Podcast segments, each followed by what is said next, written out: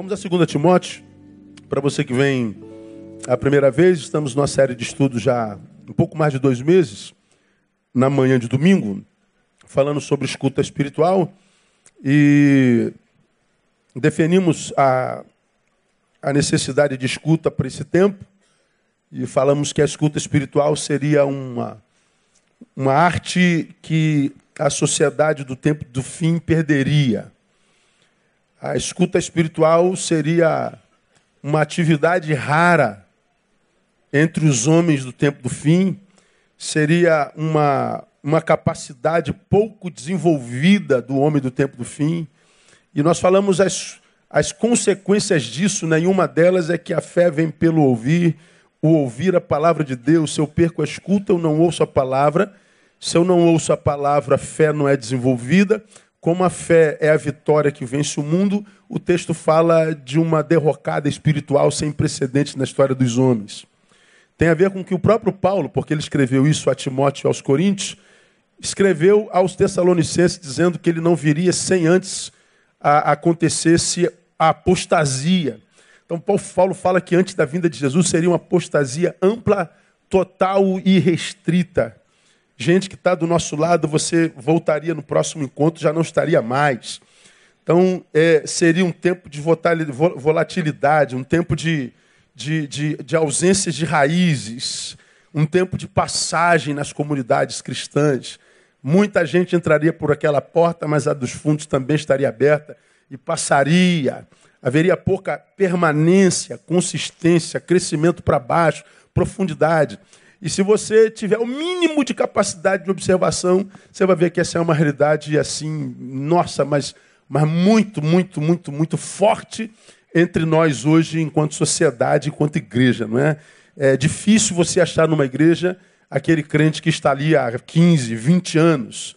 Hoje ele, ele passa para lá e para cá. No início ele vai trocando de, de, de, comunidades, como o macaco troca de galho, até que um dia o galho quebra e ele cai não tem fé porque não sabe lidar com as dores, ele fica prostrado. Isso é uma realidade assim, meu Deus, chega a ser assustador, de tão real que isso é.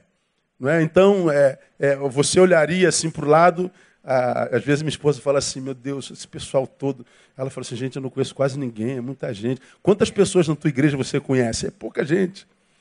Ah, é uma multidão de desconhecidos. É, por quê? Porque são poucos os que permanecem. E por que isso? Porque há muita gente ficando pelo caminho, não é? E ausência de escuta espiritual. Aí nós fomos para 2 Timóteo e passamos a falar, já que a escuta é algo que precisa ser desenvolvido. Nós entendemos que 2 Timóteo é um livro rico de conselhos para esse tempo de ausência de escuta. E nós começamos a falar sobre algumas coisas que nós precisamos ouvir para quem pretende viver uma vida assim, que vale a pena, longeva, de crescimento para baixo, portanto, de enraizamento, porque só cresce para cima quem primeiro cresce para baixo, porque crescer para cima sem crescer para baixo é crescer para cair, porque não tem suporte, não tem alicerce, né? Às vezes Deus abençoa alguém mantendo o pequeno e medíocre, porque se fazê-lo crescer, ele vai cair. Então, alguns não entendem por que, que a vida não desenvolve e não cresce. É amor de Deus na vida. Você está aí emperrado, amarrado, porque Deus sabe que você não cresceu para baixo. Não é? Então, a, a, você não vai suportar a queda. E alguns caem e não se aprofundam, caem de novo, não se aprofundam, fracassam de novo, não se aprofundam. Vivem aquilo que eu chamo de interrupção de processos. Começa um monte de processo, não acaba nenhum deles, recomeça outro. Não acaba, recomeça outros fracassa de novo, recomeça outro, fracassa de novo. Como já fracassou tantas vezes, ele perde a fé de que recomeçar de novo vale a pena, então ele se entrega. Aí nós vemos o mar de prostrados, né? E cada um dando a desculpa para estar tá prostrado ou para a sua prostração ou para o seu prostramento. Não sei como é que fala isso. Dá para entender, não dá? Aleluia. Aí nós começamos é, em 2 Timóteo ah, 1,5, aprendendo, não se esqueça das tuas origens. Uma das desgraças dessa geração é quando chega no lugar sonhado, se esquece de onde veio. Como se esquece de onde veio, ele, ele tira sua âncora de lá. Aí ele e, e se esquece da mãe humilde, da igreja humilde, dos amigos. Se esquece do tempo da fome, do tempo da dor, dos que deram a mão, dos que deram suporte. Então sobe, diz assim: Eu não lembro mais dessa gentalha. Pois é, é abriu mão da raiz. É como se a árvore que cresceu quisesse voar. Voa não, árvore. A árvore não voa. A árvore não nasceu para voar, nasceu para estar fincada. Continue fincado nas tuas raízes. E nós falamos porque a gente não pode esquecer das nossas origens. Palavra tremenda você deveria ouvir, acho que todo ser humano deveria ouvir. Segundo, nós lemos 2 Timóteo 1,6. Paulo aconselha Timóteo: cuidado com a tua infrutividade espiritual. Depois nós vamos para o tópico 3. Cuidado com os conceitos psíquicos que povoam a sua mente. No anterior, cuidado com a infrutividade, despertes o dom, há muito dom em, em estado de torpor, em estado de, de sono. Paulo diz: desperta. Porque Timóteo, embora tivesse dom, ele não prestava para nada porque ele não estava desperto. No próximo sermão, cuidado com os conceitos psíquicos que povoam a sua mente. Aí Paulo diz para ele: porque Deus não nos deu espírito de covardia. Timóteo, com dom adormecido, poderia dar um monte de desculpas produzidas pela sua própria mente para absolvê-lo dessa inércia. Paulo diz: o teu problema é covardia. Deus não nos deu espírito de covardia, Timóteo. Levanta daí e deixa de ser frouxo. Como eu falei naquele culto, tem um monte de gente vivendo fracassado, dizendo que o culpado é a mãe, o pai, o papa, Deus, a vida, o Brasil, o Lula, a Dilma. E Paulo está dizendo: não é covardia tua, você que é frouxo. Você que morre de pena de si mesmo e não tem coragem de olhar no espelho e ver lá o seu culpado da sua desgraça. Paulo está dizendo: cuidado com os conceitos psíquicos que povoam a sua mente, que te absolvem da tua culpa. E culpado tem que sofrer a pena para poder voltar à vida. E há um monte de gente tentando voltar à vida sem admitir a culpa, portanto, não pagando a pena. Aí vai se enganando e a vida se estabelece lá na, na mediocridade, nem Deus dá jeito. Ouça essa palavra. Aí no outro domingo nós fomos para uma outra palavra que vem de 2 Timóteo 1,8. Não permita que o tempo presente deforme em você o conceito do que seja evangelho. Porque há um monte de evangelho que é, que é membro de igreja evangélica que não tem nada a ver com evangelho. Uma vez é viver, uma coisa é viver o evangelho, outra coisa é ser membro de uma igreja evangélica. Não é evangélico à luz da palavra quem se torna membro de uma igreja evangélica. É evangélico à luz da palavra aquele que vive os princípios do evangelho. Quem não vive segundo os princípios e valores do evangelho, estar numa igreja evangélica é perder tempo demais. Porque você não vai conseguir, porque não nasceu de novo no evangélico, não vai conseguir provar nem das delícias do espírito, e na igreja evangélica vai se privar das delícias da carne. Porque o cara não prova das delícias do espírito, a única, o único prazer que ele tem é esse cronológico momentâneo que é o da carne. Aí ele não prova, porque na igreja não, não, não viveu o novo nascimento, não prova das delícias do espírito. Aí virou crente, vira religioso, não prova das delícias da carne. Aí ele diz: a vida não vale a pena, nem na carne, nem no espírito. Bom, só na carne é cronológico, você come aqui, está com fome ali, tua carne não sacia nunca. Como falei lá, se você somar o, quantos, quantos quilos de arroz você já comeu na sua vida, você vai ver que já comeu algumas toneladas de arroz e o teu corpo está sempre pedindo mais. A carne é insaciável, cansa tentar dar, dar sabor à vida a partir da saciação ou do saciamento. não sei como é que fala também da carne. Ok? Então, a, a, a, não dá. Então, é, cuidado para o conceito de evangelho deformar em você. Falamos sobre isso um culto inteirinho. Ah, que mais? Na semana passada, nós falamos ah, sobre 2 Timóteo 1,15. Aprenda, não, sou menos retrasado. Aprenda que um bom relacionamento com Deus não é garantia de um bom relacionamento com os homens. Aprenda assuma essa verdade, que um bom relacionamento com Deus não é garantia de relacionamentos perfeitos com os homens. Semana passada nós pregamos isso. Paulo escreve: Bem sabes isto, que me abandonaram todos os que estão na Ásia, entre eles Fígelo e Hermógenes. Paulo foi quem foi, fez quem fez, foi aonde foi, terceiro céu, escreveu 13 livros na Bíblia Sagrada, trouxe o Evangelho a nós, aqui em Realengo, porque ele foi levantado apóstolo aos gentios, então, quem não é judeu só com esse evangelho por causa de Paulo, Paulo foi tudo isso, mas ele está dizendo: olha, sofri a beça por causa de gente que estava do meu lado. Então ele está ensinando a Timóteo: Timóteo, você pode estar bem com Deus a beça, vai ter traíra do teu lado, filho. Você vai se machucar em relações humanas. Não é só porque você está bem com Deus que você vai estar bem com os homens. Falamos sobre isso assim, ó, detidamente. E está difícil se relacionar com os homens, não é verdade, irmão? Fala a verdade. Relações humanas machucam demais, é terrível. Aí, é, consequentemente, aprenda a filtrar as influências recebidas das suas relações. Né? Fígalo e Hermógenes me abandonaram. Onesíforo não. Aí ele diz para Timóteo: Tu, filho meu, fortifica-te na graça. Porque vai se, vai se relacionar na igreja com fígelos e hermógenes, traíras, que te abraçam, que dizem estamos junto, que dizem que te amam, mas que vão te dar uma punhalada pelas costas, tem aí na igreja. Mas você vai se encontrar com um onesíforo, que gente que refreia, que recreia a nossa vida, que traz refrigério para a nossa vida. Então você tem que saber de onde que você extrai a sua influência, Timóteo. Fígelo e Hermógenes são isso, Onesíforo é isso. Tu decida quem você vai ser. Isso foi o que nós ministramos na semana passada. Hoje, nós vamos a um versículo, e você já conhece muito bem, que eu já ministrei sobre ele aqui, é um dos sermões mais visitados da, da, da, da nossa história aí no, no, nos, nas redes sociais, que vem de 2 Timóteo, capítulo 2, versículo 3. Bota aí, painel.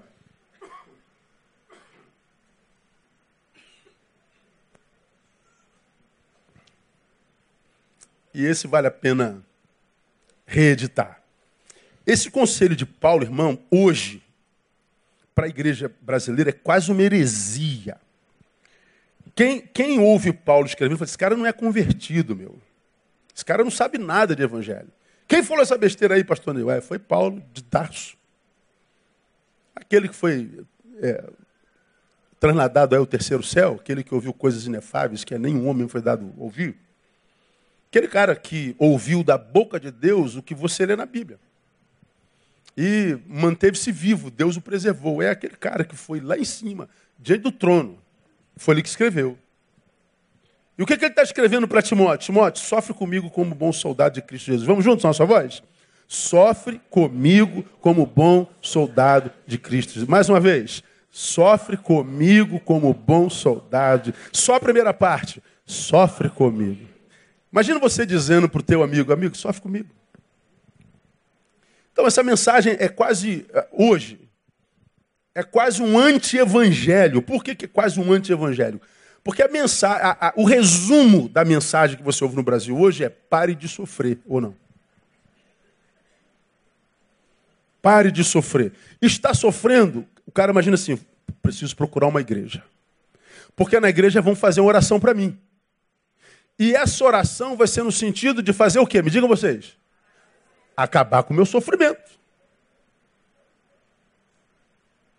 Então bota na placa da guerra, pare de sofrer. Se você tem problema no rim, no baço, no coração, queda de cabelo, gordura, demônio na batata da perna, depressão, vamos ter o, a sexta-feira do poder do desencapetamento total.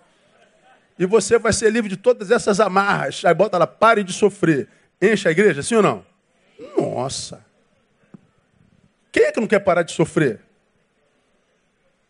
Essa, essa é, a, é a pecha da raça humana, aliás, do ser vivo, todo ser vivo. Nós trabalhamos para não sofrer.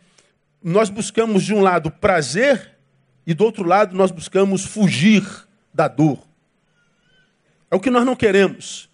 Nós não sabemos lidar de tal forma com a dor que quando a dor chega, a maioria dos seres humanos dizem: Deus me abandonou. E grande parte dos crentes dizem assim: está sofrendo, varão, porque tem uma legalidade na tua vida. Deve ser porque você é um negão desse tamanho, está de camiseta rosa na igreja. Pô. Pega mal, irmão. Mal sabem ele que tem que ser muito macho para usar uma camiseta rosa, né, irmão? Fala a verdade. Você não entende o sofrimento quando ele chega, porque na tua cabeça ou é castigo de Deus, ou Deus te abandonou, Deus não se lembra de você. E você não sabe que quando você diz assim, ó, Deus está me castigando, você está dizendo, Deus me ama pela minha produção, não pelo que eu sou. Se Ele está me castigando, foi porque eu errei, porque eu errei, Ele está me castigando. Ou seja, não erre, Neil, porque eu mando um raio na tua cabeça. Eu te amo pelo que você produz, não pelo que você é. Engraçado, você não ama seu filho assim.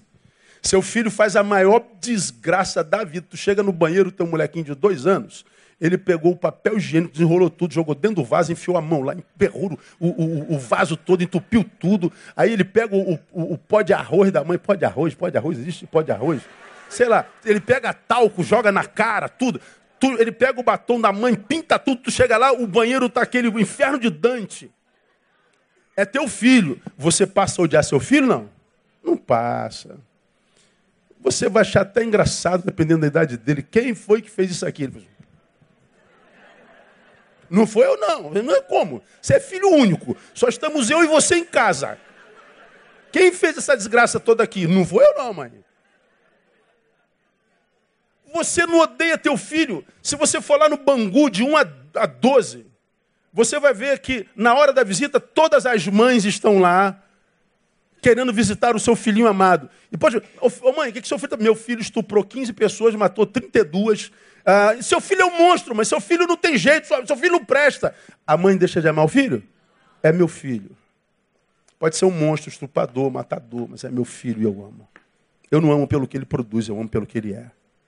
Agora, a maioria dos crentes, quando sofre, Deus me abandonou, ele está me castigando, ele não se preocupa, ele não se importa, eu estou decepcionado com Deus. Por quê? Porque para você, Deus é pior do que você.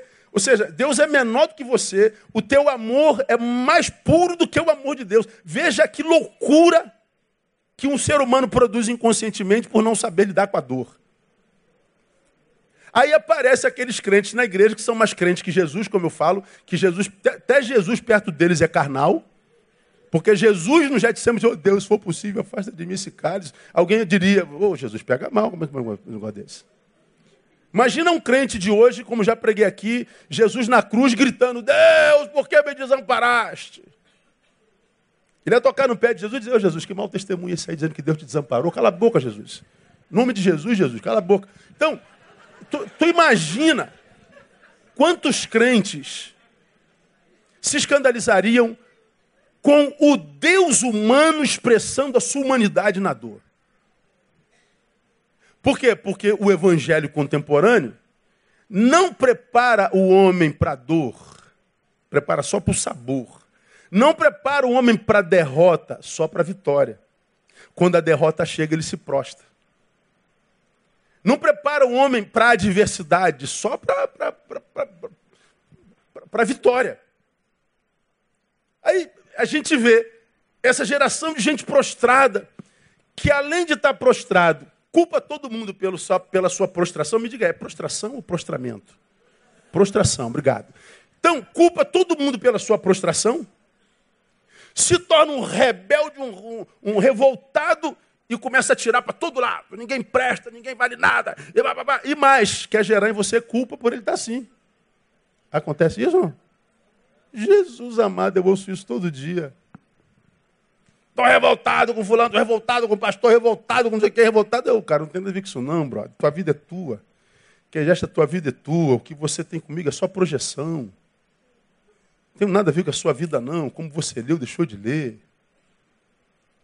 Aí vemos isso que a gente vê nessa sociedade maluca, desenfreada, desnorteada, adoecida, de, de, em todas as áreas da existência, porque não sabe lidar com sofrimento. Pare de sofrer. Vem Paulo e fala assim: sofre comigo. Ó, gente, ah, domingo tem culto. Imagina Paulo na igreja dele anunciando: domingo tem culto, sexta-feira. Culto de quê? Para aprender a sofrer. Eu vou orar por você para que Deus tirar o sofrimento? Não, para te, te fortalecer teu lombo. Para acabar com a chibatada da vida? Não, não, não, para te dar couraça de tartaruga, irmão para começar. Bate, irmão, bate aí, porque eu já estou acostumado com essa parada. Eu sou bom nesse negócio de derrota. Sou bom nesse negócio de dor. A dor é inevitável, então vamos lá, meu irmão. E aí você vai ver que até carrascos cansam de dar lambada. O braço deles não é eterno, não. O braço da vida é humano também. Até bater cansa. Quantos aqui é, é, curtem MMA. Deixa eu ver aqui quantos, quantos malucos crentes horríveis curtem MMA, aquela, aquela coisa horrível. Já viram alguma luta em que o, o mais fraco ele tem queixo, queixo duro, tipo um Roy Nelson da vida. O cara apanha, apanha, apanha, o cara não cai e quem bateu cansou de bater. Falei, meu Deus, ele cansou de bater, agora o bicho vai pegar. Aí o que apanhou ganha luta. Por quê? Porque o que bateu cansou de bater. Ah, nem sempre o campeão é quem apanha menos. Nem sempre o campeão é quem bate mais. O Evangelho, você já aprendeu, ele é poder de Deus para me livrar da dor, quando é vontade dele fazê-lo, mas é também Evangelho que me capacita para ela quando ela é inevitável. Então no Evangelho eu aprendo a vencer e no Evangelho eu aprendo a perder. E eu acho que hoje campeão não é nem quem ganha mais, é quem aprende a perder. Ganha quem sabe perder. Porque, meu irmão, é mais perda do que vitória na vida hoje em dia. Dá mais errado do que certo.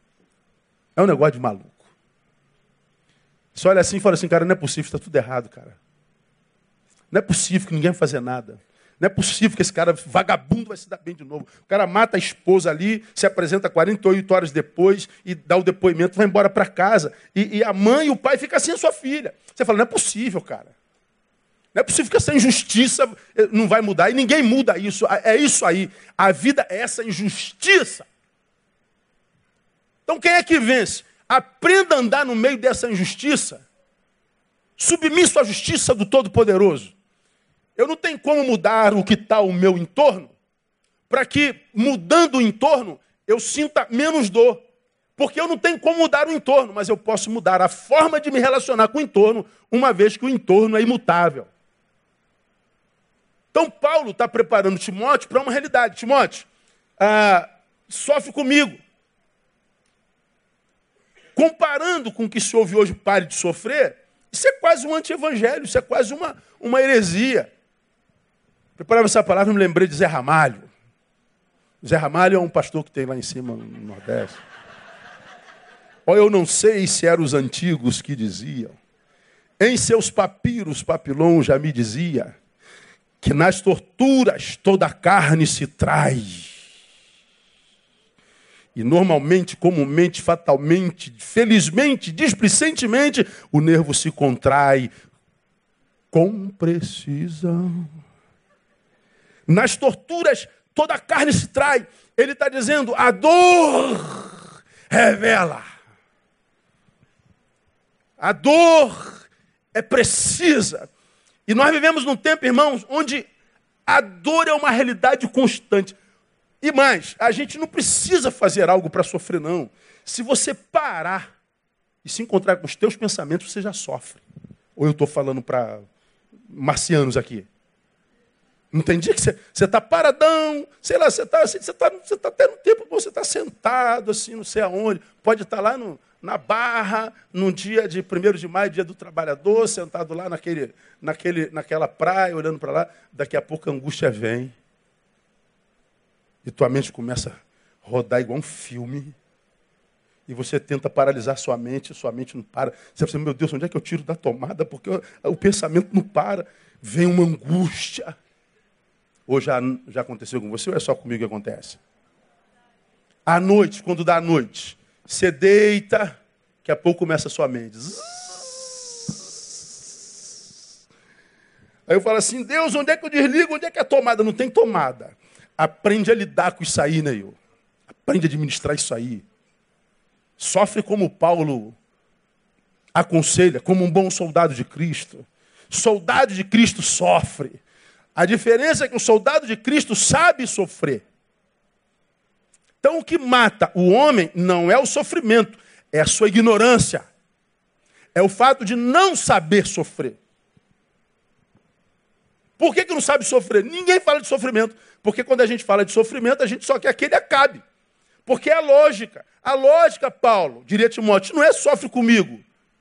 É, termine o sofrimento, tire o sofrimento, porque o sofrimento não é tirado de nós, porque, como você já aprendeu, o sofrimento é inerente à existência. É inerente. Pedro, 1 Pedro 4, 12 16, ele diz assim: Irmãos, amados, não estranheis a ardente provação que vem sobre vós para vos experimentar, como se coisa estranha vos acontecesse. Se padece como cristão, não se envergonhe, antes glorifique a Deus nesse nome.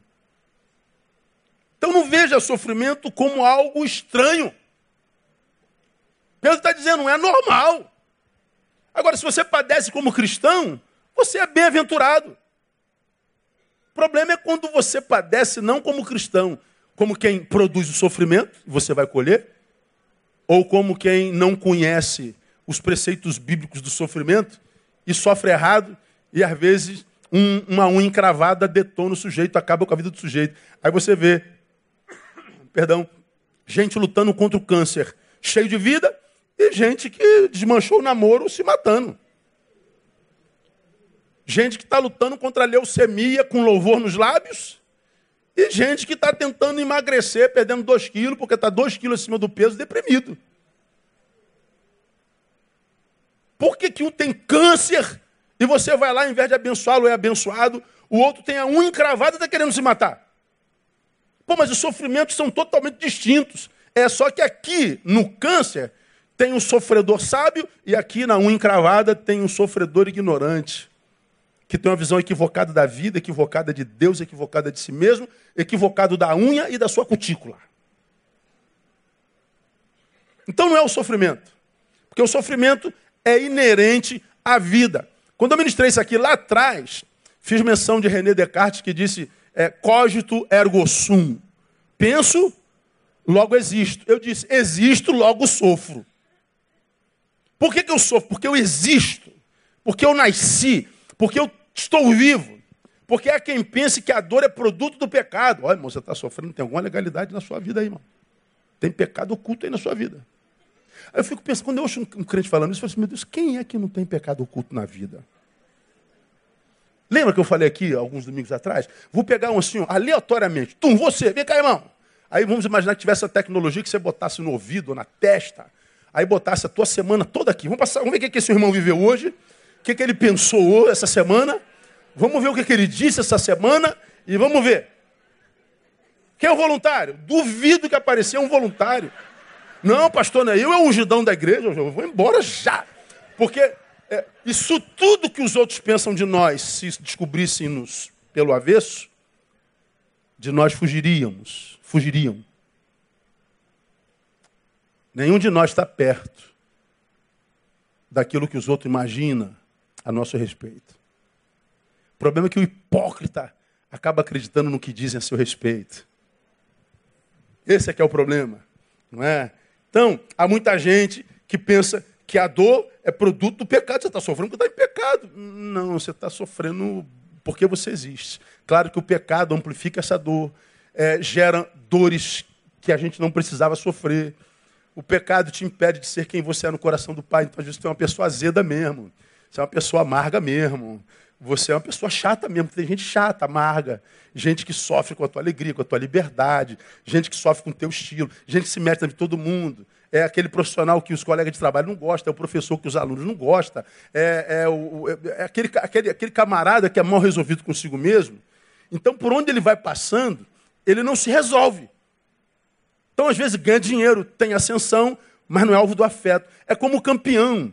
Pega do próprio MMA, tem uns campeões aí que os caras são bons, mas é aquele, aquele bad boy que não, não tem o afeto dos seus, dos seus é, é, súditos, entende? É o herói não amado, ele tem o troféu, mas não tem o amor dos seus, dos seus é, é espectadores. E não tendo amor, não há troféu que gere plenitude, que troféu não entra na, no coração, né, irmão? O que gera a vida na vida dos homens é o que vem de outros homens para a vida desse, cuja vida quer ser abençoada.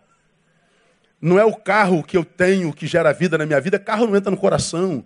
Não é a casa própria, essa casa própria que você comprou, ela vai ser essa maravilha toda durante um ano. Daqui a pouco já é velha, tu vai querer outra nova. As coisas perdem valor. Esse bairro que agora você mora, oh, esse bairro é o melhor bairro, vou morrer aqui, morre nada assim quando você já quer mudar dali. Coisas não trazem vida, vida vem de vida. Vida vem do outro, vida vem dos, dos encontros.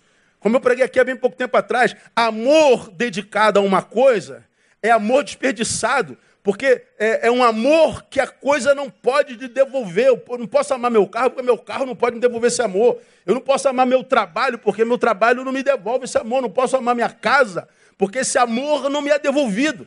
Então, quanto mais eu amo, se é coisa, mais pobre eu fico. Menos acredito no amor porque ele não voltou. Agora, quando o amor é para um ser vivo, mesmo que seja um cachorro meu, o amor volta. Quando esse amor volta, o que, que acontece? Você tem mais amor para dar, ele é retroalimentado. Porque eu te amo, você me ama, porque eu te amo, você me ama, eu te amo porque você me ama, eu me amo porque eu te amo. Essa, essa retroalimentação do amor vai gerando vida na gente. Agora, quem extraiu os seres vivos da vida e se relaciona com coisas, vai ser um mendigo cheio da grana. Vai ser um mendigo morador da Vieira Solto. Vai ser um mendigo andando num Porsche vai ser um mendigo viajado, mas um mendigo. Porque não soube lidar com as coisas da vida, né? Então, a dor não é produto do pecado. É só você pensar.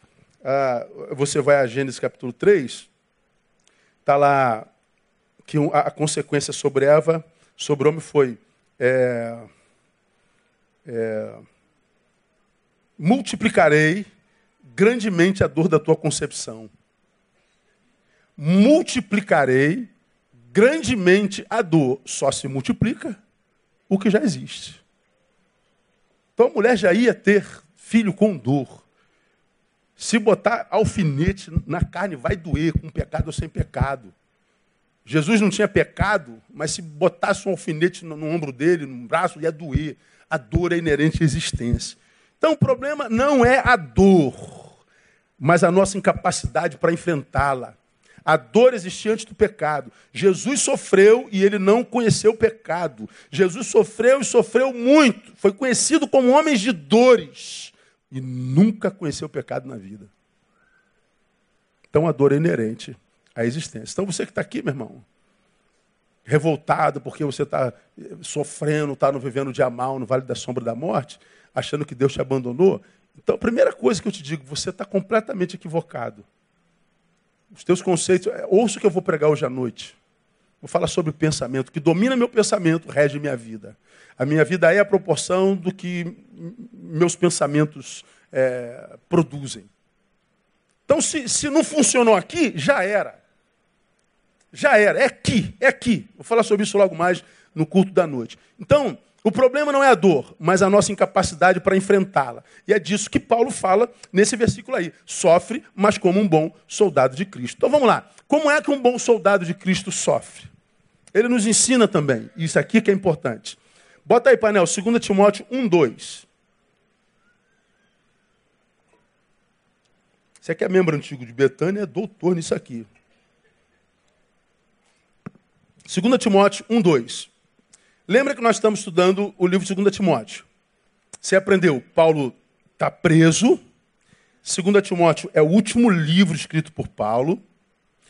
Paulo viu Tiago ser morto no dia anterior, alguns dias anteriores. Paulo já estava de posse da revelação que, embora tenha sido liberto de muitas cadeias por Deus, essa era a última, dessa ele não escaparia. Foi nesse livro que ele escreveu: é, Combati um bom combate, acabei a carreira, e tudo que eu guardei no final foi fé. Paulo disse: Estou sendo derramado como libação, o tempo da minha partida está próximo. Então, Paulo não só vai morrer, como ele sabe que vai morrer. Uma coisa é morrer. Quem garante que a gente amanhece amanhã de manhã? Ninguém garante. Agora, quem gostaria de saber, olha, irmão, você vai morrer amanhã às 8h12? Não, eu prefiro não saber, cara. Que isso? Tu imagina, tu, hoje é dia 29. Ó, oh, pastor Renato, você vai morrer no dia 12 de maio. Meu irmão, ó, dia 29 de maio, de abril, Renato já vai estar no dia 12, pensando aquele dia. Amanheceu 30 de abril, já está no dia 12. Dia 1 de maio, 12. É, dia 2 de maio, 12. Aquilo não vai sair da cabeça. Basta ver uma mulher que quando vai tomar banho tem um carocinho no, pesco, no, pescoço, no peito. Um carocinho no peito pode ser o quê? Câncer. Câncer lembra o quê? Morte. Por ser possibilidade de morte, pânico. Só em pensar que eu posso vir a morrer, já pânico. Deus fala assim: não, você vai morrer. Teu futuro já foi confiscado. Dessa vez eu não te tiro, é teu fim mesmo. Então tu imagina a angústia no peito do apóstolo. Ainda escreve dizendo, como você já aprendeu, Demas me abandonou, tem mais no presente. Tito foi para Galácia, Crescente para Dalmácia. Só Lucas está comigo. Qual era a profissão de Lucas? Médico. Por que, que Lucas estava com Paulo? Porque todo mundo tinha abandonado o velho apóstolo. Ele está condenado à morte, sabe que vai morrer e está doente. Então vou ficar aqui com o cara, o cara vai morrer amanhã. Então Paulo está sozinho, doente, preso, abandonado pelos amigos. E Deus dá essa revelação para o cara. Imagina a alma do sujeito. Agora, olha como esse sujeito começa a sua carta. A Timóteo, amado filho, graça, misericórdia, paz da parte de Deus Pai, de Cristo Jesus, nosso Senhor. Você vê amargura nesse escrito aí? Você vê peso nele? Fala a verdade, o que você vê nesse texto aí? Graça, amor, afeto. Paulo está morrendo. Paulo é alvo do ódio daquela sociedade. Paulo é alvo da indiferença dos seus discípulos. Mas Paulo não abre mão de continuar amando. Como é que um bom soldado de Cristo sofre? Não permitindo nunca que o sofrimento impossibilite o amor. O que mata o homem não é o sofrimento que chegou, é o amor que deixou de ir quando ele chegou. Não é o sofrimento que me mata, é o amor que parou de sair. Por quê? Porque quando o sofrimento chegou, eu fui de tal forma sequestrado por ele, que eu parei de produzir amor, ou seja, deixei de ser quem eu era. O amor me deformou. Adorador para murmurador, você já me ouviu falar? Adorador Deus procura, murmurador Deus não conhece. O amor me amargurou. O amor me deixou um cara gelado, um poste. O amor tirou minha fé. O amor tirou minha transcendentalidade. O amor tirou minha ser humanidade. Eu sou um poste que anda. Eu sou um defunto andante. Eu morri antes da morte chegar. Já ouviram isso em algum lugar, não muito longe daqui. Aí você diz: sofrimento está me matando, pastor. Não, não é o sofrimento, não. É porque você deixou de amar. Lembra? É como aquela mãe que eu falei aqui no passado Aconteceu agora, alguns dias atrás. Três filhos. Um foi morto. Eu não, não consigo imaginar uma cena dessa. Enterrar um filho. A mãe debruça no caixão, quando vieram buscar o caixão. A mãe debruça no caixão, no seu desespero. E diz: Não vão levar meu filho, não vão levar meu filhinho, mas não tiveram, tiraram ela. E ela começou a gritar: Minha vida acabou, não tem mais sentido para viver, não tem mais motivo para viver, eu quero morrer junto com meu filho. Me leva junto, eu quero morrer, eu não quero mais viver, a minha vida não tem sentido. Ora, os dois outros filhos estão aqui ouvindo tudo. Espera aí, nós não somos razão para a senhora continuar vivendo. É só aquele filho que presta. Claro que os filhos não disseram nada. Mas eu sou observador, sei ler a vida. Quando ela gritava, eu aqui na minha, na, na minha, no meu silêncio dei uma olhadinha. Aí você vê a, a frustração. De um lado, respeito pela dor da mãe, mas lá no fundo, mesmo que inadmitidamente, tristeza por achar que, mesmo sendo filho, eu não sou razão para a vida da minha mãe. Se um filho é razão para morrer, dois. São duas razões para viver. Dois vivos. Aí veja, vamos imaginar que essa mãe deprima e morra de tristeza. Morreu por causa do sofrimento do filho? Não, porque deixou de amar os outros. Não é o sofrimento que chegou, é o amor que deixou de ir. Paulo está preso, condenado à morte, longe dos seus, velho, ferido e ainda assim carinhoso, gentil, afável. Ele não permitiu que o sofrimento amargurasse, dominasse seu coração, ensinando para a gente que o que esmaga o homem não é a dor que veio, é o amor que deixou de ir. Isso é, irmão, isso é assim, é claro como água potável. Muitos de nós nos entregamos ao sofrimento muito facilmente. E quando a gente se entrega ao sofrimento assim tão facilmente, nós permitimos que ele sequestre totalmente nosso coração. Totalmente. Ele, ele, ele, ele, ele leva a, aquele lugar de onde emana a fonte de vida. Sobretudo que se deve guardar, guarda o coração, porque deles procede as fontes da vida. Ele, ele toma o nosso coração de amargura de uma forma tão grande, de uma forma tão intensa e poderosa, que desse coração não sai mais nada. Está tudo ali, riquezas represadas, sentimentos represados, existindo enquanto potencial, embora existam, mas só enquanto potencial, eles não emanam mais, eles não são mais sementes em mim para a vida. Por quê? Porque a dor chegou e eu me permiti ser sequestrado por ela. Pois é, é esse que parou de amar, cujo sofrimento esmaga e acaba. Então você está aqui dizendo, pastor, eu estou sofrendo demais, o sofrimento está me matando. Não. Se o sofrimento que você está passando é uma realidade, não há o que você possa fazer sobre ele hoje. Experimenta voltar a valorizar quem está do seu lado. Quem foi? Onde é que eu vi, amor? É, por que, que nenhum pastor vale nada? Onde é que eu vi isso? Aonde? Vídeo. Não foi a carta. Quem é a irmã que me entregou? Ela, ela, ela, ela, teve uma experiência no Uber muito interessante. É, sábado retrasado, eu, eu preguei lá na igreja do Kleber Lucas, na Soul. Aí ela pegou um Uber para vir para casa. Ela foi lá prestigiar, prestigiar a gente, ela pegou um Uber. Aí ela entrou no Uber, o rapaz muito solícito. Boa noite, senhora falando de tal. Senhora gostaria de ouvir alguma música? Rap, funk, sertanejo, MPB. O que a senhora quer ouvir? Ela falou, poxa, rapaz, funk. Para mim, que acabei de sair de um culto abençoadíssimo, seria a derrota. Aí botou lá risos. Aí ele perguntou, você, você é cristã? Sou. Eu li a carta dela ontem. Aí ele fez uma pergunta: por que, que todos os pastores não prestam? Por que nenhum pastor presta? Eu fico pensando assim, né? Será que ele conhece todos os pastores do planeta? Meu? Esse cara é bom. Todos. Porque todos os políticos são safados. Porque todos os pretos são bandidos. Porque todos os brancos são burgueses. Porque todos os gays são canalhas. Porque todos. Ó, é generalização. Todo generalista é um imbecil. Todo. Acho que é o único generalismo, generalização, aí eu de novo com um erro de português. Ô, Daniel, me escreve lá em português no IBEM, amanhã eu vou lá fazer.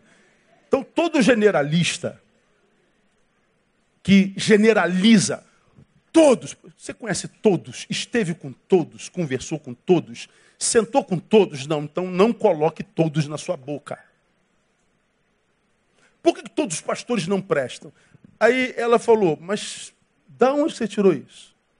Ah, porque eu sou estudado, eu fiz teologia, e eu sei que eu sou uma pessoa difícil, e eu queria muito mudar, eu sei que eu estou fazendo mal para mim mesmo. Eu já tive várias igrejas, fiz um monte de perguntas para pastores, nenhum deles soube responder o que eu, que eu, que eu disse, eles inventaram a pergunta. Aí o cara do Uber falando assim, só tem um pastor que eu conheci uma vez, que eu ouço, mas nunca mais achei esse cara. Aí ele começou, quem é esse pastor? Eu não sei, eu não sei exatamente o nome dele.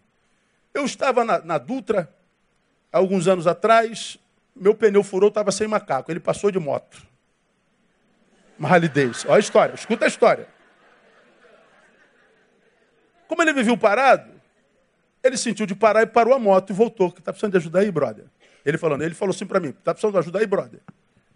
Tinha uma barbicha. Ele contando a história. Né? Eu falei, pô, eu tô sem macaco. Eu falei, pô, tu não tem macaco no carro? Não vou arrumar um para tu. Lá atrás tinha um, um borracheiro. Eu falei, vou lá pedir para pegar a moto, voltei pelo acostamento, peguei o macaco emprestado, deixei ela pro cara, trouxe o macaco, vou trazer para tu. Eu voltei com o macaco, ele trocou, trocou o pneu. Tudo bem, brother? Tá tranquilo? Dá para seguir? Dá. Aí eu peguei o macaco, levei lá de volta. Ele falou, quanto é? Não, nada não, cara. Que isso? O que eu recebi de Jesus foi muito mais. Deus te abençoe. O senhor é cristão? Sou pastor. Quanto tempo tem? Isso deve ter uns 15 anos, cara. A irmã que está aqui mandou essa carta daqui hoje, não? Não tá. Ela contando a história lá. Isso deve ter uns 12 anos atrás. Aí ele no Uber falou assim: Eu nunca mais achei esse pastor. Ela falou assim, cara, você não vai acreditar, eu estou vindo do culto onde ele acabou de pregar. Não, não pode ser, cara. Que isso? É, é muita coincidência demais. Mas era o pastor Neil Barreto. Aí, cara, a carta é um negócio. Eu me emocionei ontem demais com aquela cartinha. Eu fiquei pensando, rapaz, que coisa interessante. Você parou para dar um macaco. Um gesto besta de amor, de solidariedade. 15 anos depois o negócio frutifica. 15 anos depois volta para você como memória, como fruto, como gratidão, como salvação. Agora, qual é o problema da maioria dos sofredores que se prostram? É que o sofrimento chegou, ele para de abençoar. Ah, eu estou na, tô na, na, na, na, Entendeu? Eu estou na, na, na mediocridade, dane-se todo mundo. Quer saber? Morra, meu irmão. Ninguém é por mim, ninguém pensa em mim. Que se dane, dane-se você. Vá para aquele lugar. Quero saber de nada. Pois é, pior que você faz isso cheio de razão. Porque ninguém te ajudou, ninguém te socorreu. Você ninguém, ninguém te estendeu a mão. Aí você recolhe a mão. Ninguém te prestou ouvido, tu tapa os seus. Ninguém te deu uma palavra, tu costura a tua boca. Você se torna um, uma pedra. Pois é, lá na frente, revoltado, a vida cada vez pior, cada vez mais inimiga tua, diz assim: foi o sofrimento. Não foi, não. Foi a mão que você recolheu, a boca que você costurou, foi o ouvido que você tapou, foi o amor que você não forneceu. Então, se você não pode mudar a tua história, muda a tua conduta no meio dessa história de dor. Se você não pode mudar o que está do lado de fora, muda o que está do lado de dentro, você vai ver como que o que está do lado de fora começa a mudar. Evangelho me capacita para isso. Paulo está dizendo, sofre comigo. Eu não tenho como, Timóteo, mudar a cabeça de Deus que disse que o meu tempo é esse. Eu não tenho como sair dessa cadeia porque Deus disse que Ele não vai me tirar. Eu não tenho como fazer nada sobre a, a conduta dos meus discípulos que me abandonaram. Bom, é isso aqui que a vida tem para mim. Então, Timóteo, sofre comigo aqui, cara. Deixa eu amar você. E Paulo passou pela dor. Agora, enquanto a, a gente for vítima dessa sociedade maldita que está aí, de apedrejadores, de, de, como eu tenho dito aqui, de especialistas em defeitos alheios, problemas alheios, e se fosse especialistas de detecção de problemas alheios e fosse solução para esse problema, não. Mas a gente apedreja. E é um monte de gente sendo apedrejada. Estou falando, por que, que Deus permite que seja apedrejado? Pense, é melhor ser apedrejado ou ser o apedrejador? Ah, tem uma pessoa sendo apedrejada. Imagine você com a pedra na mão matando alguém. Quem é que vai colher no, no dia do juízo misericórdia maior? Então, se é uma geração de apedrejadores, com os dedos, com, com um comentário de, de, de matadores de almas e de amores e de estimas, bom, cada um vai responder diante de Deus por cada uma delas. Então, acho que é melhor ser o apedrejado do que o apedrejador. Então, não, não, não é o sofrimento que me mata, é o amor que deixou de ir. Ah, eu briguei com fulano de tal aqui, briguei com a minha esposa, briguei com a minha namorada. Aí alguém chega aqui, bom dia. Ah, bom dia, o caraca, sai daqui, pô. Peraí, que, é que essa pessoa tem a ver com aquela lá? A minha briga é com ela. Isso aqui não me fez nada. Não tem que ser alvo da minha angústia, da minha dor e da minha raiva. Porque ela passa a ser uma terra na qual eu semeei essa desgraça que eu vou colher lá na frente. Então, cara, cresce, amadurece, irmã. Não é o que o outro fez a você, não. O que você fez com o que o outro fez contigo. Você já aprendeu isso.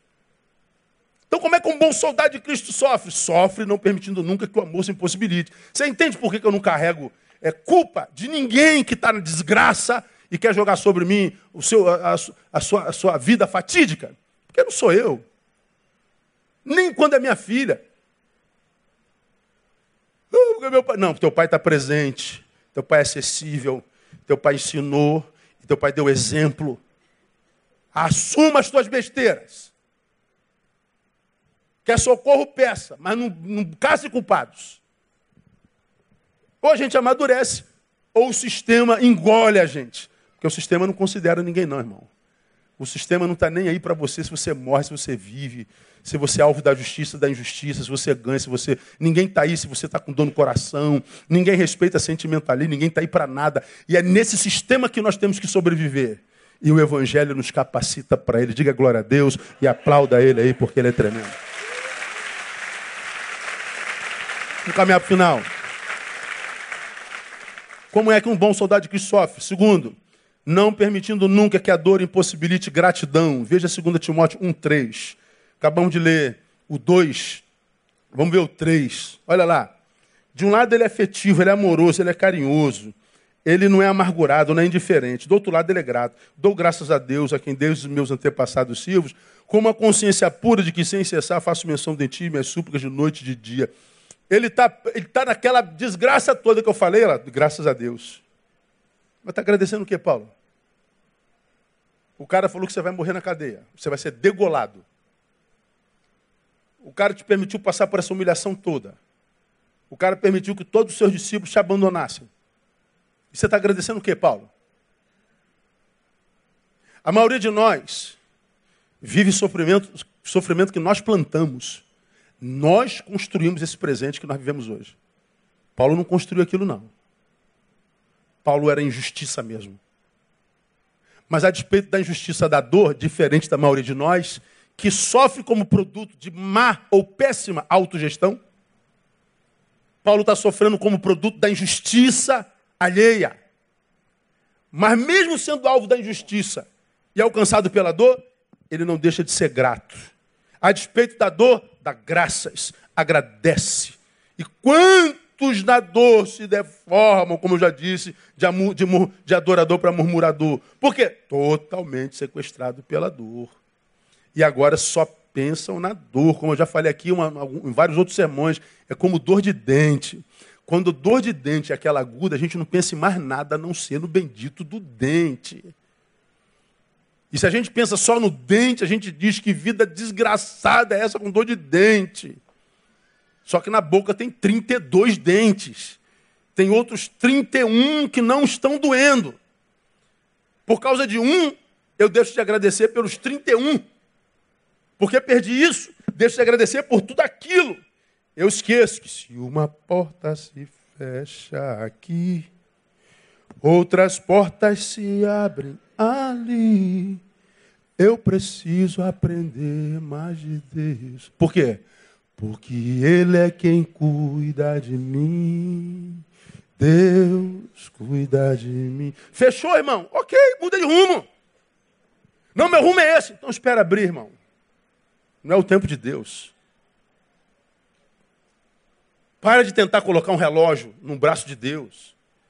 Para de tentar imaginar que conhece o futuro melhor do que Ele. Para de tentar imaginar que você tem mais do que aquilo que a gente chama de agora. Administre agora.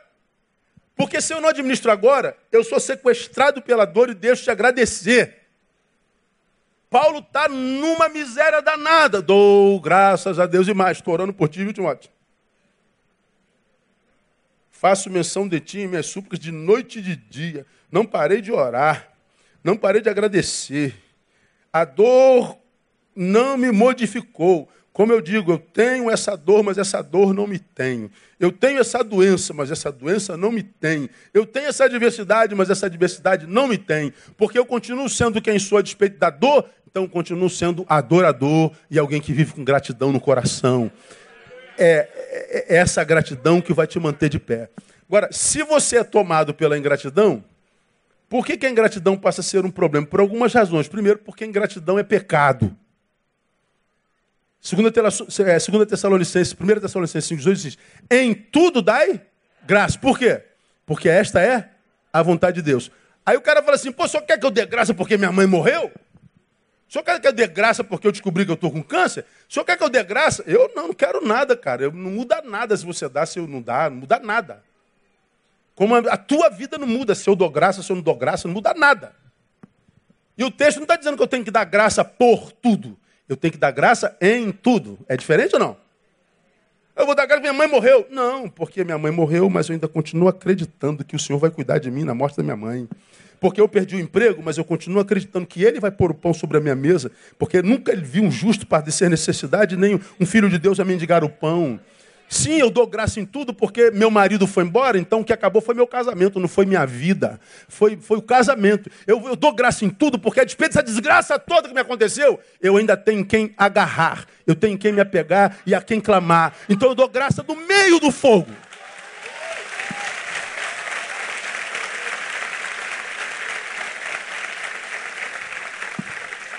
Essa gratidão é o que faz o céu abrir. E a ingratidão tra transforma o céu no, céu de bronze. Deus não me ouve. Quem? Ouvi quem? A quem? Por que, que ele te ouviria? A gratidão aí? Que que você, quando você abre a boca, o que, que sai daí? O que, que você quer que Deus ouça? Porque se Deus for ouvir o cara que é ingrato, amargurado, infeliz, o que, que sai da boca dele? Só murmuração, só desgraça, só palavra maldita, só palavra de maldição. Imagina se Deus faz cumprir na tua Bíblia, na tua boca, na tua vida, a palavra de Isaías que diz: Eu crio o fruto dos lábios. Teu lábio está cheio de quê? Imagina se Deus ouve essa desgraça toda que sai do teu lábio e transforme em realidade. Então Deus fala assim, ó filho, é, vossos pecados fazem separação em vosso Deus de modo que ele não vos ouça. Então acredita, muitas vezes não ouvir é a melhor maneira de Deus amar. Mas só um discípulo entende isso. Porque se ele não for discípulo, ele acha que Deus vai ouvir sempre. Tem alguns pedidos que a gente faz que Deus fala assim: hum, meu filho, você está pensando que isso é bênção. Isso poderia ser bênção agora, mas daqui a dois anos isso ia te matar. Então, filho, tu não vai entender agora não, mas vou te dizer não. Uh, como é que pode? Não, porque eu conheço amanhã, filho, você não. Não, mas eu não entendo. Não tem que entender não, filho. Sabe quem sou eu? Sei. Acredita no meu amor? Acredita. Então submeta. É, Deus, não estou entendendo nada, mas eu sei quem tu és, eu me submeto. Tem a diferença, cara? É, rapaz, Deus é lindo demais. Deus é lindo demais, é assim, é emocionante. Gratidão é pecado. Segundo, ingratidão é o primeiro fruto gerado por aquele que se privou da graça, que não preciso comentar. Seguir a paz com todos e a santificação, sem a qual ninguém verá o Senhor. Tendo cuidado de que ninguém se prive da graça de Deus. Então a graça é algo da qual eu posso me privar. Você não tem poder de me tirar da graça, eu não tenho poder de te tirar, te privar da graça, mas eu tenho poder de me privar da graça. Como? Raiz de amargura, que, que nenhuma raiz de amargura brotando vos perturbe, por ela muitos sejam contaminados. Então a graça, você já aprendeu aqui, é a chuva que cai. Me privar da graça é abrir o guarda-chuva. Então, por onde eu vou, estou vendo a graça molhando tudo. Ah, graça, graça existe, está caindo sobre todo lugar, só não cai sobre mim. Só não acontece comigo, só não chega até mim. Por quê? Porque eu me privei abrindo o guarda-chuva da ingratidão. Você já aprendeu, domingo, há pouco tempo atrás. Caris, graça. Carite, gratidão. Gratidão e graça são a mesma raiz, quase a mesma coisa. Primeiro fruto da graça, gratidão. Primeiro fruto de quem se privou da graça é a ingratidão. Então, quem não é grato. É, você vê, ah, ontem, ontem nós fomos almoçar em Campo Grande, num quero comer um peixe frito, vamos. Aí, olha, que história maluca, cara. Eu, eu, eu, eu desci primeiro, que eu ia tapar, ia botar a capa da moto, a gente ia de carro. Aí eu desci com a minha carteira e a chave do carro, e botei a chave do carro em cima do, do carrozinho. Que elas vão descer depois, ó, tá em cima aí, eu estou tapando a moto aqui. Tamara desceu, pegou a chave e deixou a carteira em cima do carro. Eu entro, vou embora.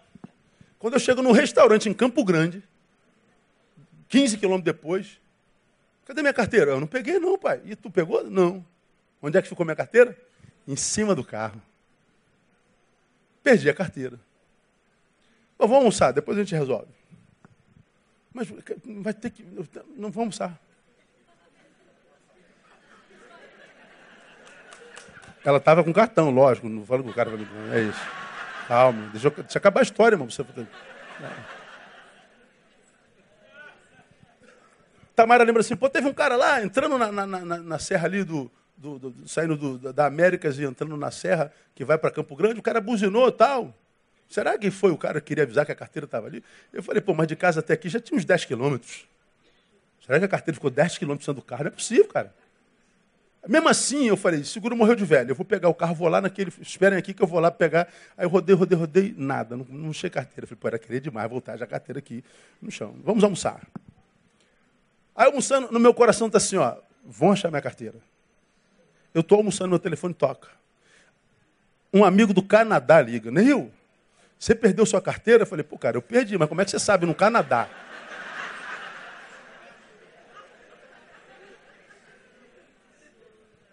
Teve um amigo que é ovelha de um colega meu do Canadá, passou de carro, viu a carteira caindo, ele parou, pegou a carteira, ih, pastor Neil Barreto.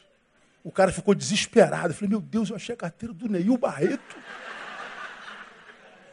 Ele não sabia meu telefone, ele ligou para o cara do Canadá. Aí o, o, o, botaram no grupo de pastores, de, de zap de pastores. Aí ele ligou, não está comigo. Então ele está em Campo. O cara é de Campo Grande. Aí eu me dá o telefone, liguei para ele. Falei, pô, cara, tu achou minha carteira? Eu falei, puxa, pastor, achei sua carteira, meu Deus do céu, tá tudo aqui. Oh, foi, foi, foi dinheiro para um lado, identidade para o outro, documento para outro, mas eu fui catando tudo na, na, na, ali na, na, BR e tal. E, e ele catou tudinho, cara. Eu não sei quanto tinha, mas 117 reais eu consegui pegar. Falei, cara, eu nem sei quanto tinha, não me interessa o dinheiro. Meu documento está aí? Tá, não está tudo aqui. Ele mandou a foto de tudo lá. Acabei de almoçar. Aí eu fui lá, pegar o carro. Aí conversamos, o filho dele passando por um problema no intestino grave. Nós oramos pelo filho dele. Ele ama motos, ele, ele, ele monta Vespa, apaixonado por Vespa. Pastor, senta aqui na minha Vespa, abençoa aqui. Aí sentei na Vespa, ele tirou uma foto. Cara, oramos pela família, um cara agradabilíssimo. Aí voltamos para casa, aí a, a, filha mostrou depois, ele já tinha publicado no, no Facebook, a minha foto sentada no, na Vespa. Aí falou assim: quem é que pode dizer que recebeu a visita de um homem desse, sentou na Vespa e orou pelo filho? Aí ele falou: Deus faz coisas que a gente não entende. Ele estava emocionado porque achou minha carteira. E eu falei assim: qual é a possibilidade de você perder a carteira num Brasil que tem 210 milhões de habitantes, o cara achar a tua carteira, pegar a tua carteira e te achar e te entregar tudinho? Só Deus que faz isso. Daqui a pouco começou a pastorada do Brasil inteiro. Nem você perdeu sua carteira. Nem você perdeu sua carteira. Nem eu ouvi dizer que você foi assaltado e o cara jogou a carteira pelo, pela janela do carro. Eu falei, cara, começou. O Brasil inteiro sabe que eu perdi a carteira. E a carteira está guardadinha, não está tá no gabinete e tal. Acabei de perder a carteira, está tudo certo, vamos almoçar. Quem cuida de nós é Deus, gratidão. Nada de murmuração. Murmuração zero. Ai, meu Deus, vão achar meu documento, vão matar alguém, botar minha carteira lá, e vão pegar meu cartão do banco, vão descobrir a senha, vão roubar tudo que eu tenho, aqueles 15 reais que eu tenho lá para o fim do mês. Deus, ó, diz que não é assim. A gente constrói um inferno dantesco. A gente se antecipa a desgraça. Quando diz, não, cara, Ele cuida de nós. Gratidão termino. É, sofre sem impedir que o amor continue fluindo, sofre sem deixar de ser grato, e o bom soldado sofre não permitindo nunca que a dor afete a tua memória. Veja o versículo 4, painel. Não permita que a dor afete a tua memória. Ao 4. E recordando-me das tuas lágrimas, desejo muito ver-te para me encher de gozo. Ele está cheio de lágrima e dor, mas ele está recordando da dor de Timóteo. De que dor que ele fala? Da angústia pela qual Timóteo passou na sua enfermidade e que superou, não tendo sido curado. E que lhe fez dar aquele conselho: olha, quando tu beberes água, não bebe mais água pura, por causa das tuas constantes enfermidades. Mistura com um pouquinho de vinho, água salobra, estômago ruim, dor. Adocica um pouco com vinho, porque você tem muitas enfermidades. Paulo curou a muitos, a Timóteo não. Paulo curou a muito, mas a Trófimo deixou o doente em Mileto. Porque não é plano de Deus fazer com um que faz com todos, fazer com todos o que faz com um. Há um plano de Deus para cada criatura sua. Ele viu a grandeza de Timóteo, ele diz, recordando-me das tuas lágrimas. Paulo sofre um presente de dor, mas não está preso a ele. Ao contrário, usa o passado como alimento para suportar o presente. Ele lembra que Timóteo sofreu, mas superou o sofrimento. Tal realidade gera em Paulo alegria, e alegria é força e alimento. Alegria é força e alimento. Quando você deixa de se alegrar com o que está no lugar, porque uma coisa saiu do lugar, o que você está abrindo mão é da força. Quando você se torna ingrato, porque uma coisa saiu do lugar, mas as outras você deixa de agradecer, o que você está abrindo mão é força. Você está abrindo mão de arma. Você está abrindo mão daquilo que vai te dar vitória. Não é a dor que vai te matar. Então, meu irmão, termino. Faça do teu passado um aliado. Por que, que eu, eu, eu, eu digo isso aqui, cara? Por exemplo, quem é profissional de área humana aqui, a gente sabe que aquilo que a gente chama de trauma hoje é aquilo que nos feriu em algum momento nos ontens da vida. Ah, eu não consigo andar de elevador. Teve alguma coisa que te bloqueou. Eu tenho pavor de cachorro. O cachorro fez alguma coisa lá atrás contigo. Tu tem uma cicatriz no corpo. Foi um tombo que você tomou. É o trauma. É a marca, isso aqui é o trauma. É a marca do trauma. É a sequela do trauma. Isso é um trauma. Aí, é, quase toda terapia, o cara te leva ao passado para tratar do trauma. Ou seja, geralmente o ser humano só vai ao passado para lembrar da desgraça. Porque a desgraça faz efeito em nós sem que nós autorizemos e faz sem pedir autorização. Mas o bem não é assim. O bem eu preciso acessá-lo. Eu preciso autorizá-lo. Porque o que é bom na nossa vida passa, a gente esquece. É igual quem, quem, quem agride, esquece que agrediu. Quem recebeu a agressão? Jamais esquece. Então, faça do teu passado um aliado. E é uma forma bíblica de se relacionar com o passado. Como, pastor? Educando a memória, educação de memória. Dois exemplos. Vou pregar sobre esse versículo domingo à noite, hoje à noite. Quero trazer à memória aquilo que me pode dar esperança. Veja, eu quero trazer à memória, é uma decisão. Mas há um outro texto, Filipenses 3, 13 e 14, que diz: Quanto a mim, não julgo que eu haja alcançado, mas uma coisa faço. É que esquecendo-me das coisas que para trás ficam prossigo. Paulo está dizendo: tem coisas no passado que me impedem de prosseguir, então eu vou esquecê-la. Lá em Lamentações, quero trazer a memória, quero largar da memória. Educa a memória. Isso é educação de memória. Porque os nossos pensamentos, em grande escala, passeiam dentro de nós sem autorização. E é esse, é o que Augusto Cury chama de síndrome do pensamento acelerado, né? que você tenta coordenar teus pensamentos sem saber exercício.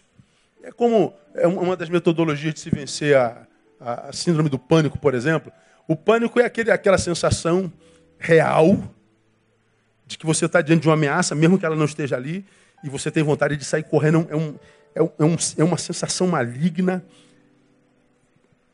que é muitas vezes incontrolável. A tua cabeça começa a produzir desgraça o pensamento ele acelera, ele, ele, ele, ele começa a agir de uma forma tão célere que o corpo acompanha. Dominou aqui, domina tudo.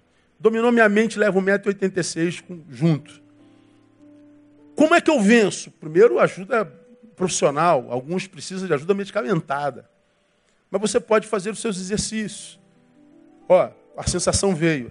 Aquela vontade de sair correndo, desesperada, de, de sumir, de se jogar embaixo da cama, de tal é que seu pensamento está trabalhando livre.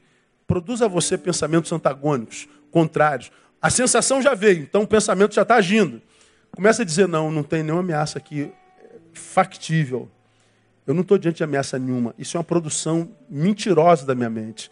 Neil, você está bem, vai, tudo vai ficar bem. Cara, aí você começa a confrontar o pensamento que está correndo livre.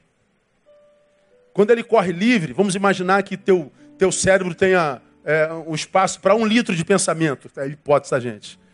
Então ele tá, ocupou aquele espaço do litro todinho. Quando você produz pensamentos antagônicos, contrários, aí ele já, já cai para 700 ml. Se você luta, cai para 500. Ele já não trabalha com liberdade total. Ele ainda exerce poder, ainda exerce influência, mas não total. Porque você está confrontando, você está sendo uma antítese. Aquela liberdade, aquela tese que, que, que, que, que Contaminou o curso da tua história. Então, quando a gente produz um pensamento contrário, a gente já está trabalhando. A gente já está trabalhando. Então, a gente tem que educar a memória. Trazer a memória é, é, é, é lembrar, irmão, de quantas dores Deus já nos livrou. A nossa história é a nossa maior e mais poderosa testemunha da graça e do amor de Deus. Tua história está marcada por intervenção divina. Dá uma olhadinha nisso. Então, essa amargura que te domina hoje é gestão, cara. É problema de gestão. Se o presente não está bom, dá uma visitadinha na tua história. Dá uma viajadinha lá, você vai ver como é que está marcada de vitória, superação. Momentos que você achou crítico, que dali você não conseguiria sair, saiu, está aqui glorificando ao Senhor. E o Senhor vai te livrar desse também no nome de Jesus. E profetizo o que hoje te faz chorar, amanhã vai ser o símbolo da tua vitória, vai te fazer glorificar. Aplauda ele, vamos embora. Vamos ficar em pé.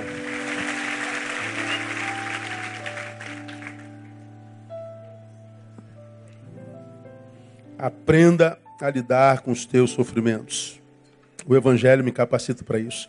Sofre comigo como bom soldado. Não tem como parar de sofrer, não. Alguns sofrimentos eu gostaria de me abster deles, mas não tenho ingerência sobre eles, então tenho que gestar-me a mim mesmo para que eu possa suportá-lo. Vamos orar. Pai, tu sabes quem sofre aqui no nosso meio. Tu sabes quem está sendo engolido, pisado pelo sofrimento.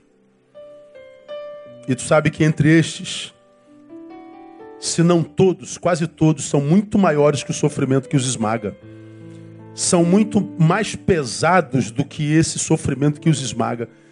Não era o sofrimento que deveria esmagá-los, eles deveriam esmagar o sofrimento. Mas enxergam o sofrimento de forma errada, Deus. Tem uma visão equivocada do sofrimento, mas não só de si mesmos. Eles sofrem não porque o sofrimento é intransponível, mas porque deixaram de amar, deixaram de agradecer, deixaram de celebrar. Perderam a memória do passado de uma história marcada por superações e visitações do Senhor. Então que nessa manhã, ó Deus, se tu não podes mudar a história, muda o que vive essa história. Se não pode mudar o entorno da vida do meu irmão, muda meu irmão. Se não pode mudar o que ele vê, mude a forma dele enxergar e ver. E nós sabemos, ó Deus, que a vitória vem no nome de Jesus. A tua palavra nos constrange, Deus. O teu amor nos constrange. A tua graça nos constrange. Muito obrigado por essa palavra. Ela clarifica nosso entendimento, ela tira escamas dos nossos olhos. Ajuda-nos a sermos melhores a cada dia e assim glorificar o teu nome. Profetizo a Deus renovo de forças nessa manhã de esperança e de graça. E que teu filho saia daqui aliviado e abençoado pelo poder do teu espírito, da tua palavra, por Cristo Jesus, nosso Senhor que reina. Amém. E aleluia. Deus abençoe você, vai com Deus. Bom apetite. Até logo mais. Thank you.